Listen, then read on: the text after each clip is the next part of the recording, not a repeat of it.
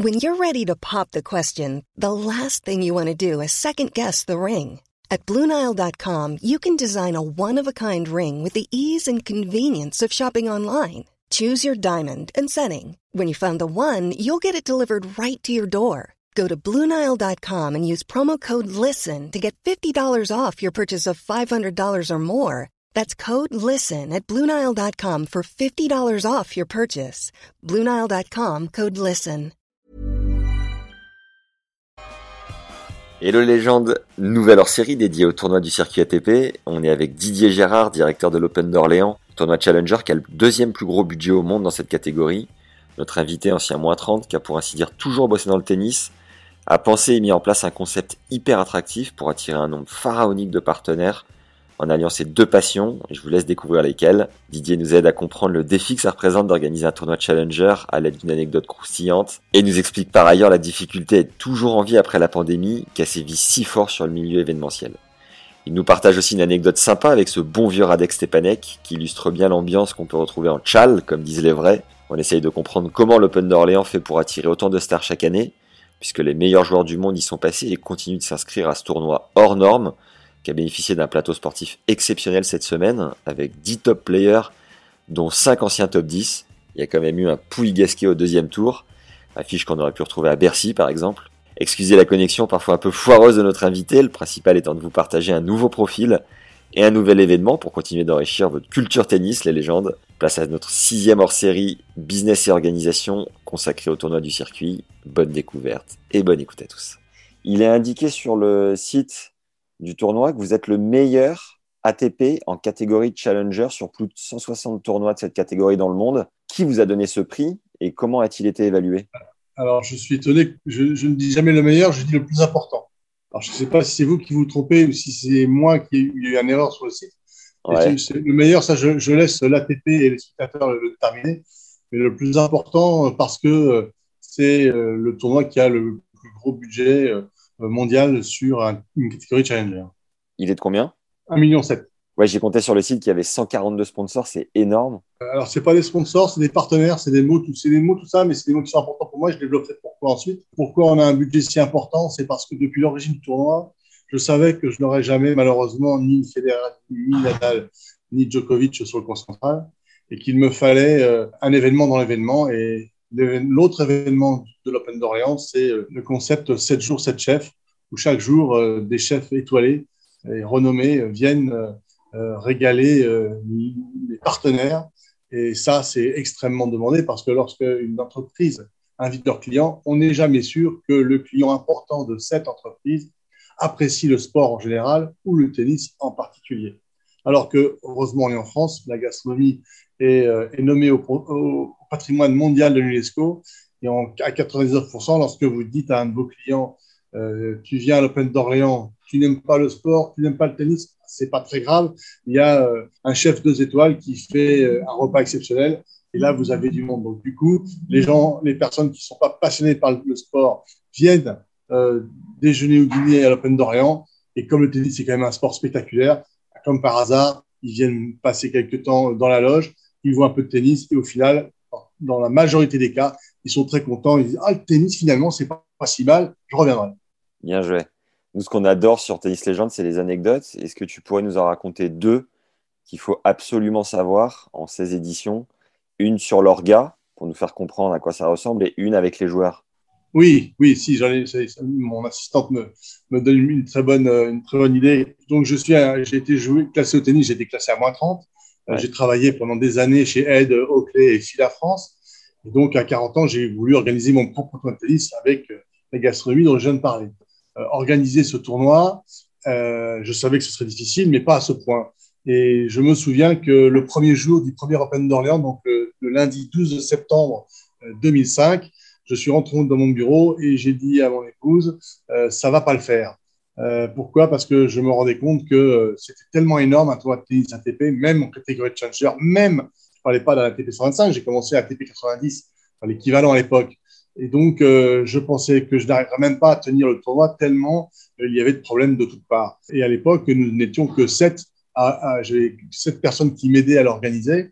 Maintenant, on est plus d'une trentaine en réunion d'avant-tournoi, donc évidemment, c'est plus toute la même histoire. Je me souviens que c'était très compliqué. Et en plus, le lundi 12 septembre à 14h, n'était pas encore arrivé à l'époque le chef 3 étoiles Michelin, Marc Everlin, qui devait faire euh, un, dîner de gala pour plus de 250 personnes. Et je pensais que là, le bateau allait couler. Et paradoxalement, le, repas euh, euh, un petit peu inquiétant et s'est parfaitement bien passé. Les partenaires sont venus me voir en me disant, on dit c'est super, on est content. Et finalement, bah, le, le, tournoi a, a, eu évidemment plein de problèmes à arrêter, mais il s'est déroulé. Et euh, ça a été une, un jour particulier dans ma tête, le premier jour du tournoi de la première édition énorme. Avant d'en sortir une peut-être avec les joueurs, est-ce que toi-même tu touches ta bille en termes de cuisine, Didier? Oui, ben forcément. L'Open d'Orléans me permet de, de, mettre en place les trois passions qui sont le tennis, bien évidemment, la gastronomie, je l'ai dit, et ma troisième passion, c'est le champagne. Donc à l'arrivée, euh, c'est pour ça qu'il y a trois bars à champagne euh, à l'Open d'Orléans, il y a trois restaurants, euh, des chefs étoilés. là, j'ai aussi le privilège d'avoir l'un des, chefs, c'est Bernard Rossion. Bernard Rossion, c'est pas n'importe qui, hein, c'est le chef de l'Élysée. Il est rentré à l'Élysée en 1974 euh, comme apprenti. Il a été nommé par Jacques Chirac en 2005 euh, chef exécutif de l'Élysée. Il a pris sa retraite en 2013. Il a connu huit chefs d'État. Et pour moi, c'est un grand privilège d'avoir Bernard Rossion qui officie le lundi à l'Open d'Orléans. Donc ça, c'est formidable. Donc moi, forcément, j'ai cette passion-là. Et à la maison, euh, ma femme a interdiction de toucher une casserole. Est-ce que les joueurs, du coup, euh, dérogent à leur, euh, à leur diététique de sportif pour aller goûter un peu les plats des chefs étoilés? Non, absolument pas. Non. Ça, c'est sûr ah qu'ils sont là, ce sont des professionnels, donc ils voient tout ce qui s'y passe. Mais par contre, quand ils ont terminé leur match, c'est arrivé par le passé que leur, leur avion n'était pas tout de suite pour le soir même et ils sont restés euh, euh, le soir pour repartir le lendemain. Et ça m'est arrivé par le passé, mais ne me, demande pas qui, je ne me souviens plus. Euh, ils ont déjeuné ou dîné, c'était un bon moment. Une anecdote qui te revient avec un joueur, une demande un peu loufoque, un truc un peu euh, qui sort du cadre? Ah oui. Il y a eu euh, Radek Stepanek. Ouais. Lorsqu'il a gagné l'Open d'Orléans, il, il, a, il a appelé un livreur de pizza. Il a acheté des pizzas pour tous les ramasseurs de balles et il les a mangés avec eux le soir. Euh, c'était un, un, un, moment de partage, de convivialité que nous retrouvons encore dans des tournois en catégorie challenger. Je ne suis pas sûr qu'en catégorie supérieure, ce, ce, ce, ce, bon moment de partage peut encore avoir lieu, mais je le regrette parce que tennis, c'est aussi ça, c'est pas qu'un sport individuel, c'est des bons moments passés sur le court et en dehors du court. Et quand je vois euh, cela, c'est vraiment un, moment sympa. Et, et aussi, euh, on a souvent le dimanche soir euh, un joueur qui vient au dîner euh, de gala, non pas des partenaires, mais de toute l'organisation. On est 200 personnes et souvent les joueurs, après la victoire, viennent passer le dîner avec nous. Et là, c'est un moment fort parce que on va se quitter avec toute l'organisation, tous les, toutes les personnes qui nous ont aidés à organiser le tournoi, le vainqueur qui est là, donc vraiment, ça c'est un moment qui est, qui est fort et, et j'ai hâte d'être à dimanche pour plein de raisons d'ailleurs. Beau geste Radek et merci Vanessa de nous souffler toutes ces anecdotes. Je ne sais pas si c'est Vanessa, mais merci en tout cas quand même. Euh, ah merveilleux. Cette année, euh, il y avait Hugo Humbert, top 30, Pierre Hugerbert, Lucas Pouille, Gasquet. Vous êtes habitué à avoir des stars à chaque édition. Est-ce que c'est parce que vous avez des minimums garantis euh, assez élevés pour attirer ces stars ou comment vous faites? Alors cette année, non cette année, il ne s'est rien passé de, cela parce que j'avais bien prévenu les joueurs que déjà l'Open d'Orléans, comme beaucoup de tournois dans le monde, soit ont disparu, soit ont failli disparaître. C'est aussi le cas de l'Open d'Orléans malgré la, taille du tournoi. Et donc, j'avais bien prévenu les joueurs cette année que euh, déjà arriver à, exister encore avec une performance, en plus garder le prize money en ATP 125 alors que le deuxième tournoi le plus important au monde était le tournoi allemand de Braunschweig euh, ils sont passés de ATP 125 avec, je suis allé une fois pour voir euh, l'organisation de ce tournoi qui, est, était assez aussi impressionnant. Et ils sont passés d'ATP 125 à ATP 80. Donc c'est une chute colossale. Donc euh, je leur ai expliqué que la deuxième performance, outre d'exister encore, c'était d'avoir réussi avec mes, partenaires de garder le prize money en ATP 125. Je ne pouvais pas en plus euh, faire qu'on fait de temps en temps, fonction des, des, cas particuliers, de ce qu'on appelle des contrats d'image. Et cette année, il n'y en a pas eu. La raison pour laquelle ils sont venus est multiple. La première, c'est que à cause de la pandémie, les voyages sont plus compliqués. Euh, ensuite, la tournée asiatique a été purement et simplement annulée, donc euh, pas de Shanghai, pas de Pékin, pas de pas d'autres tournois en Chine. Donc du coup, tous les joueurs européens sont restés en Europe et en France en particulier. et puis, ça fait quand même 15 ans que avec Sébastien Grosjean, qui est l'ambassadeur du tournoi. Euh, il, prêche la bonne parole pour, pour expliquer que s'il est à mes côtés depuis plus de 10 ans, c'est que l'Open d'Orléans est, est, plutôt bien organisé et ça, les joueurs le savent, puisque, euh, comme tu le sais sûrement, euh, après chaque tournoi, dans les, dans les vestiaires, qu'est-ce que se disent les joueurs? Ils se disent où tu étais la semaine dernière? J'étais à tel tournoi. Comment c'est organisé? Ah, ah c'est pas bien organisé? Bah, Tu peux même le dire. L'année prochaine, je voulais y aller, bah, j'irai pas. Ou l'inverse, c'est très bien organisé. Bah, tiens, je le note voir de Une courte pause pour te rappeler de nous mettre un like dès maintenant sur YouTube, 5 étoiles sur Apple Podcast et un commentaire sympa sur les deux. Ça permet de mieux référencer cet épisode et nous aide comme jamais à faire connaître notre travail. Ça prend 10 secondes et tu deviens instantanément une légende dans notre cœur. Seb est là cette semaine? Bien sûr, il est arrivé dimanche, dimanche soir dernier, il sera jusqu'à la finale. Et, et, pour moi, c'est un apport considérable pour euh, d'échanger avec les joueurs, d'échanger avec ATP, parce qu'il a une expérience à la fois de grand joueur et à la fois, évidemment, de directeur de tournoi lui-même, parce qu'il est, il est, directeur, comme tu sais, de, de l'ATP 250 de Montpellier. Et puis cette année, comme euh, tu l'as dit gentiment, on, a, on est habitué l'Open d'Orléans à avoir euh, des grandes stars euh, du, du tennis. Hey everyone, I've been on the go recently. Phoenix, Kansas City, Chicago. If you're like me and have a home but aren't always at home, you have an Airbnb.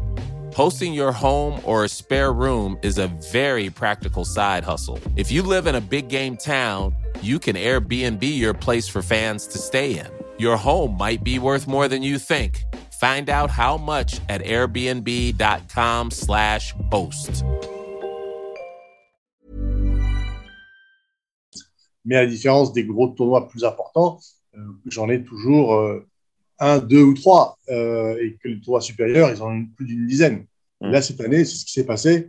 Et pour la première fois de ma carrière de directeur de tournoi, j'ai eu quelques cas de conscience parce que, comme tu le sais, les joueurs aiment bien jouer en fin de journée, pas trop tôt, pas trop tard. Mais quand tu as 10 joueurs, dont, six, dont, dont, dont 5 qui ont été dans, le top 10 mondial, forcément, ça pose problème. Donc, il a fallu jongler avec ça, mais ça, c'est des bons problèmes que j'espère un jour, euh, dans les années futures, euh, euh, avoir à affronter. Cette semaine, c'est la folie. Il y a cinq tournois Challenger en même temps. Il y a Lima, Lisbonne, Murcie en Espagne, Sibiu en Roumanie et l'Open d'Orléans. Qu'est-ce qui fait que c'est particulièrement chargé cette semaine? Et est-ce que c'est une énorme concurrence pour le tournoi? Non du tout, parce que comme tu peux le constater, euh, d'abord le tableau a été énorme, et en plus nous sommes le seul ATP 125. Derrière, je crois que le plus important est 90.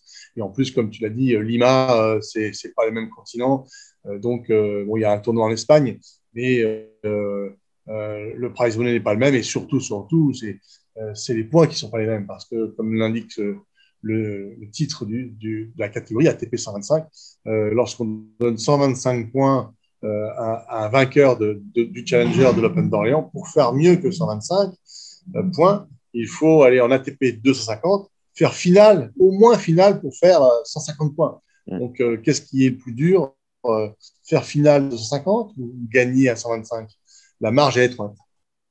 Et donc, pour rappel, les trois catégories en Challenger, c'est 125, 90 et 80, c'est ça? Non, non, non, non, il y a 125, 110, 100, 90, 80 et 50. Ah oui, d'accord, j'y étais pas vraiment. Et au vainqueur, il y a combien euh, en argent? On, Je vois qu'on n'est pas loin de 19 000 euros. D'accord. Alors, on a presque terminé. En termes d'innovation particulière, est-ce qu'il y a quelque chose qui a changé cette année sur le show, l'organisation? Non. Euh, très honnêtement, euh, le problème de cette année qui était colossal, c'est que comme l'année dernière, nous avons repoussé quatre fois l'édition 2020 pour au final l'annuler euh, ça a été un traumatisme à la fois psychologique et à la fois financier. À l'arrivée, euh, je ne voulais pas recommencer avec mes collaborateurs de, de, retravailler pour tout mettre à la poubelle. Donc, j'ai attendu que le gouvernement ouvre vraiment les portes d'un espoir certain. Et nous avons eu cet espoir euh, euh, grâce au, au pass sanitaire que le gouvernement a expliqué fin mai. Donc, du coup, j'ai appuyé sur le bouton vert pour redémarrer l'organisation de l'Open d'Orléans 2021 que fin mai. Donc, ça veut dire qu'on l'a organisé, même si on avait quand même quelques, quelques bribes de 2020 qu'on a gardées euh, sous le coude, mais néanmoins, il fallait tout remettre à plat, les, dates de livraison, les commandes, etc. donc, de fin mai, ça fait quoi? Ça fait euh, mois de juin, le mois de juillet, août, euh, où la France s'arrête, donc plus personne ne travaille, ne pouvait plus rien faire. Et début, un petit peu début septembre, et mi-septembre, on était au Palais des Sports pour préparer le tournoi. Donc, en fait, cette année, on l'a monté quasiment deux mois et demi, alors que d'habitude, on le fait en un an. Donc, même si on a 15 ans d'expérience, il y a des choses qui sont incompressibles. Et donc, euh, cette année, euh, l'objectif, c'était de livrer le tournoi euh, le plus propre possible, le, mieux possible, mais pas aller chercher des nouveautés qu'on ne pourra pas tenir. voilà. Donc, d'autant plus que dans 18 mois, on a un, challenge que l'on pourra peut-être relever, on, on, sait, on ne le sait pas encore, mais euh, la ville d'Orléans euh, d'un équipement euh, ultra moderne avec une salle de 10 000 places. Donc 10 000 places, il faut bien comprendre que c'est c'est même un peu trop grand pour un ATP 100, je ne parle même pas d'un ATP 50. Donc le, le, gros challenge qu'on va avoir nous à Orléans, c'est pourra-t-on y aller financièrement parlant? Deuxième point, et si on y va, peut-on nous organiser pour que un ATP 125 puisse trouver une place cohérente dans une salle aussi immense? Euh, je viens ce matin de la visiter avec euh, Sébastien Grosjean, avec euh, le superviseur de l'ATP, avec Charles Clémignon qui est l'élu en charge de ce projet. Et donc, on a, on a fait quelques hypothèses. C'est à la fois très excitant et à la fois très inquiétant. Et en tout cas, c'est, c'est pour ça que pour l'instant, le, tant qu'on ne sait pas ce que deviendra l'Open, euh, il est urgent de consolider ce qu'on sait faire et bien faire et de ne pas aller chercher d'autres choses. Et là, aujourd'hui, on a un tournoi qui fonctionne bien. Les, le, le, le, stade était plein hier. On a déjà le, Palais des Sports d'Orléans, c'est quand même 3000 places pour un challenger, c'est déjà beaucoup. Euh, le stade était plein hier, les loges étaient pleines, les restaurants étaient pleins. Les bars à champagne aussi, on a fait la fête parce que les Français ont besoin aussi de, de, de retrouver euh, la vie conviviale qui est indispensable à notre culture et à nos aspirations. Et tous ces, euh, ces points positifs, eh ben, je suis très content de pouvoir l'apporter euh, au tournoi cette semaine. On va faire un max de promo, euh, Didier. On va le remplir, ce stade. Je te le garantis. Merci. tu parles de l'ancien ou du nouveau? Le nouveau, le challenge. Ah, le nouveau. 10 000, ça, va être sévère comme, comme, comme challenge, mais, mais pourquoi pas? Ça nous fait pas peur. Aujourd'hui, aujourd'hui, c'est les quarts de finale. Il reste Gasquet, Moutet, le jeune euh, Rune ou Rounet, on ne sait pas trop encore comment le prononcer. Si ton cœur devait parler, Didier, qui aimerais-tu voir gagner? Bien sûr, euh, Richard. Euh, Richard, c'est un joueur que je suis depuis très longtemps. Je dit tout à l'heure, j'ai travaillé plus longtemps pour, pour les raquettes aide où je m'occupais des contrats des joueurs, donc de Richard. Donc, euh, avoir Richard euh, en finale, et puis c'est le joueur français le plus connu avec Joe Tsonga. Donc, je le vois bien au niveau de l'applaudimètre. lorsque Pouille est rentré sur le terrain, il a été chaudement applaudi par les, par les 3000 spectateurs d'hier. quand Richard est rentré, c'était vraiment un délire. Donc, ça, ça fait, plaisir à, à entendre. Donc, en plus, il est, il, a, il est tête de série numéro 4 j'espère qu'il ira euh, en finale. Euh, on passera un bon moment avec, euh, avec ce stade qui sera rempli. Tu es plutôt Roger, Rafa ou Joko? Roger Federer est, pour moi la quintessence de l'élégance du tennis. Il n'y a, rien de nouveau de ce côté-là, même si pour moi la, combativité de Nadal est, énorme. Me rappelle, moi, lorsque j'ai démarré le tennis au niveau spectateur, lorsque je suis allé à Roland Garros en 1977, j'avais 13 ans, j'ai été acheté, c'était demi-finale, hein, j'ai été acheté mon quelques francs à la petite guérite en bois à l'extérieur de Roland Garros. Donc, imagine le quart qu'il y a aujourd'hui. Il faut plus d'un an et encore, on n'est pas sûr d'avoir euh, un billet. donc, j'ai été voir Guillermo Villas euh, euh, sur terre battue. C'était aussi une sacrée performance et il avait ce côté bagarreur moins démonstratif que, les Rafa. Et puis après, j'ai eu le, privilège de jouer un jour avec, et avec Guillermo Villas et avec Borg et avec McEnroe. Donc tout ça, c'est des stars de mon époque, mais je, retrouve aujourd'hui, évidemment, dans les, joueurs d'aujourd'hui, euh, ces joueurs qui ont, fait que le tennis aujourd'hui était populaire. Il ne faut pas oublier que c'est les stars dont j'ai parlé précédemment qui ont mis le tennis aujourd'hui sur les rails que l'on connaît. C'était quoi, ton, juste pour terminer, ton style de jeu et qu'est-ce qui t'a manqué du coup pour, pour être parmi ces stars du tennis à l'époque? euh, ce qui m'a manqué, bah, c'était parce que euh, je n'étais pas entouré, j'étais euh, le seul de, la famille qui faisait du sport. Donc forcément, euh, j'étais j'étais un bon joueur, mais je n'étais pas assez fort pour que la fédération euh, m'aide.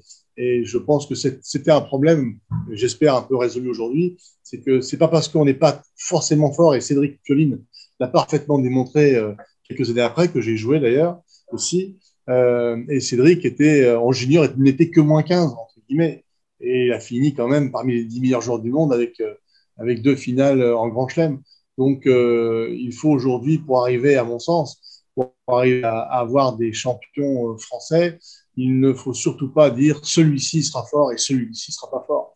Euh, si, pour moi, le plus important, et je l'avais à l'époque, hein, euh, je, je, je, pensais tennis, euh, je mangeais tennis, je dormais tennis, et, et je pense qu'aujourd'hui, si on a des jeunes, et ça manque aujourd'hui d'avoir des, des, jeunes aussi motivés, euh, c'est ça qui, à mon avis, c'est la flamme qu'il faut détecter. Et à partir du moment où le jeune a cette flamme, euh, nous avons des compétences d'entraîneurs de haut niveau en France pour pouvoir exploiter cette flamme. Pioline, tu l'as rousté à l'époque ou pas? Oui, j'ai gagné en 3-7, mais il n'était que moins 15 à l'époque. Aucune, aucune gloire à ce niveau-là. Que moins 15, ouais. On souhaite à tous ceux qui nous écoutent de monter que moins 15 un jour dans leur vie. un grand merci Didier pour le temps et très bonne euh, fin d'édition. Allez, à bientôt. Bonne journée, au revoir. Merci d'avoir suivi ce nouvel hors-série dédié au tournoi du circuit. Viens me dire en commentaire ce que tu penses de ce format et si tu as des idées pour l'améliorer, n'hésite pas tu nous donnes un vrai coup de main en nous mettant 5 étoiles sur Apple Podcast, puisque c'est la plateforme où tout se passe. Un like sur YouTube et un avis sympa, c'est du fuel pour continuer de te régaler chaque semaine. Pense au bouche à oreille qui est une manière puissante de nous aider à développer l'audience du podcast. Envoie l'épisode à tes potes d'Orléans par exemple ou autres fans de tennis. Tu peux aussi faire une story sur Instagram, ça donnera envie aux gens qui te suivent et aux fans de tennis de découvrir notre contenu. On a lancé les Masterclass Tennis Légende. On te propose une leçon de coaching tous les 15 jours avec les experts qui passent au micro. Tu as déjà accès à deux cours avec Sam Sumik, qui nous transmet l'essence de ses 15 années de circuit. Il a emmené deux joueuses numéro 1 mondiale et co-remporté 4 titres du Grand Chelem. C'est du lourd. Tu as le lien pour accéder juste en dessous en description. Si tu veux un aperçu des formations qu'on enregistre, il y a 4 secrets de statisticiens avec Fabs Barreau. C'est gratuit. Il travaille avec Gilles Servara, le coach de Daniel Medvedev. C'est une heure de contenu 1h14 même de contenu offert pour savoir ce que la stat dit de ton jeu et avoir des schémas plus efficaces sur le cours. C'est aussi en description. Tu as par ailleurs les 14 conseils du prépa mental Jean-Philippe Vaillant qui a, a, coaché 13 joueurs et joueuses du top 100. Tout cela est offert, c'est cadeau, ça fait plaisir. Enfin, si tu as des recommandations ou des idées pour le podcast, je suis ravi d'en parler sur LinkedIn à Max Zamora, Zeda et Moera. Tu peux aussi me retrouver sur Insta à Max Emia et Etemia Mia. C'est toujours un plaisir d'échanger. Je suis ravi d'avoir pu faire ce hors-série. Bravo d'avoir réussi à garder cet incroyable événement en vie.